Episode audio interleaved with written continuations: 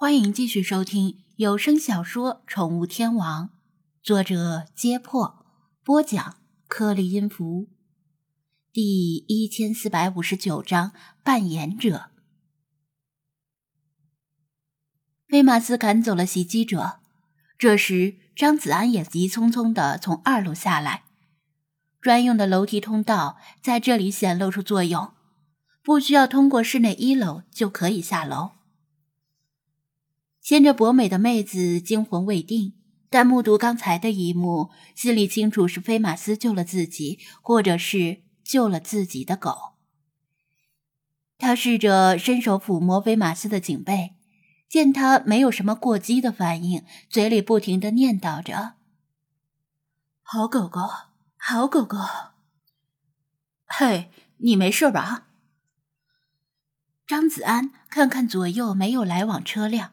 小跑着穿过马路，用英文打招呼道：“看到这位妹子的头发和肤色，他心中一动，因为她是黄皮肤、黑头发，不出意外应该是个亚洲人或者是亚裔。旧金山是个多民族、多文化共存的开放城市，居民来自世界各地，亚裔妹子并不罕见。当然。”这并不意味着他就是中国人或者华裔，也可能是日韩或者东南亚人。不过这依然令他感到几分亲切。这妹子的肤色不像是东南亚人，因为那边人的肤色普遍比东亚人更深，很大可能来自中日韩这三个国家的血统。从相貌上说，她应该是普通人的相貌。不过很有青春活力，就是头发有些枯黄。如果是一头黑亮的秀发，会给他加不少分。我没事，我很好。他也用英文回应道，目光在张子安的皮肤和头发上扫了一眼。这是你的狗吗？是的。他点头。谢谢，他救了我的黄油。哦。黄油就是我的狗。他抱起自己的博美，这是一条橘黄色的博美，确实有几分像黄油。你应该跑的，张子安劝道。当那条郊狼向你冲过来的时候，郊狼，那就是郊狼吗？他睁大眼睛。我还是头一次在生活中见到。你说的对，我应该跑，但我不能抛下我的黄油。你可以换条线路，找条人多的路，或者把跑步时间推迟，避开清晨和黄昏。张子安建议道：“或者养一条像这样勇猛无畏的大狗。”他一脸羡慕的盯着菲马斯，张子安无奈的笑了笑。他以为所有的大狗都能吓跑一条郊狼，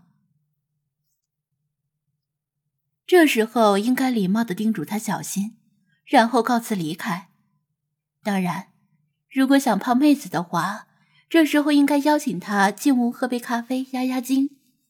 毕竟他刚才也算是英雄的狗救了美。冒昧的问一句，你是来自中国吗？妹子突然开口道。张子安愣了愣。你怎么知道的？难道他的口语被理查德训练了这么久，还是带有中国口音的英语？他抬手指着他的衣服，他低头一看，原来是衣服上的国产品牌标志被他认出来了。他没带睡衣睡裤什么的，为了图方便，直接带了一身国产运动服，屋里屋外都能够穿，出门不用特意换衣服。昨天入住之后他就换上了，现在也穿着，能一眼认出国产品牌标志的。其实我也是中国人，他改用汉语说道：“在这边上学，顺便打工。”老乡见老乡，两眼泪汪汪。尽管没到泪汪汪的程度，但相同的母语令两人之间的距离拉近了不少。那你小心呐！我听说最近旧金山的郊狼很猖獗，最好推迟一下跑步时间，等太阳完全升起来。他再次强调道。他叹了口气。我也不想起这么早，但是没有时间。我一会儿回公寓冲个淋浴，就要去上课，下了课还要去海洋馆打工，不然付不起昂贵的房租。等一下，你在海洋馆打工？张子安敏感的捕捉到这个关键词，他点头。在海洋馆里负责扮演美人鱼，逗游客开心。不然，你以为我很想每天早晨跑吗？他说着，稍微弯腰，拍拍自己的大腿。扮演美人鱼的时候。我的腿上要套着两米长、五十斤重的鱼尾，腿上没有力气的话，根本游不动，或者游得像一条溺水的咸鱼。所以我必须每天跑步和健身，以保持体力。原来如此。张子安若有所思的瞟了一眼他的头发，他的头发并非天生如此枯黄。而是在盐度很高的海水里长期浸泡所致。离近之后，就会发现他的皮肤也不太好，微微泛红，这都是长时间泡在海水里的原因。美人鱼表演是一些海洋馆招揽生意的招牌。当游客徜徉于深邃幽暗的海底隧道中，看着稀奇古怪的海洋生物在周围飘来荡去。这个时候，突然有一条半人半鱼的神奇女郎从鱼群中穿过，甚至还未向游客们招手，一定会带来很多的惊喜，特别是天性好奇的小孩子们。但扮演美人鱼不像看上去那么悠哉悠哉，仿佛只要套上一条轻飘飘的鱼尾，然后跟鱼群一起游泳，就能够轻松赚钱。这个妹子以她的头发和皮肤为代价，才换取了支撑学业的打工钱，而且还要每天坚持跑步健身，很早就要起床，奔跑在旧金山的大街小巷中。唯一陪伴她的就是这条博美。对了，还没有自我介绍，我叫周青。他伸出手，我叫张子安。他与他握手。你是来旧金山旅游的吗？周青问道。算是吧。他点头。昨天刚到。出远门旅游还带着狗的人可不多见。他又弯腰抓了抓菲马斯的背毛。同为中国来的，同为养狗者。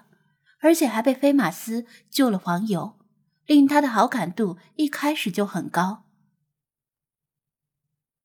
如果你想来海洋馆玩，可以找我。”周庆笑道。“虽然我只是个打工的，不能给你免票，但带你去后台逛逛应该没有问题。”那就太好了，我也对海洋馆的后台运作很好奇。张子安暂时保留了蒋菲菲的嘱托，没有说出来。毕竟一上来就求人帮忙，显得似乎是谢恩图报。我得走了，再晚了上课就迟到了。回去还要先冲个淋浴。我把电话留给你，你来海洋馆之前可以给我打电话。他带着笔，但两人都没有带着纸。于是张子安让他把电话写在自己的手背上。我先走了，拜拜，咱们走。黄鱼先是被胶囊袭击，又跟张子安谈话，令他今天的晨跑计划半途而废。他带着黄油原路返回，急着去上课。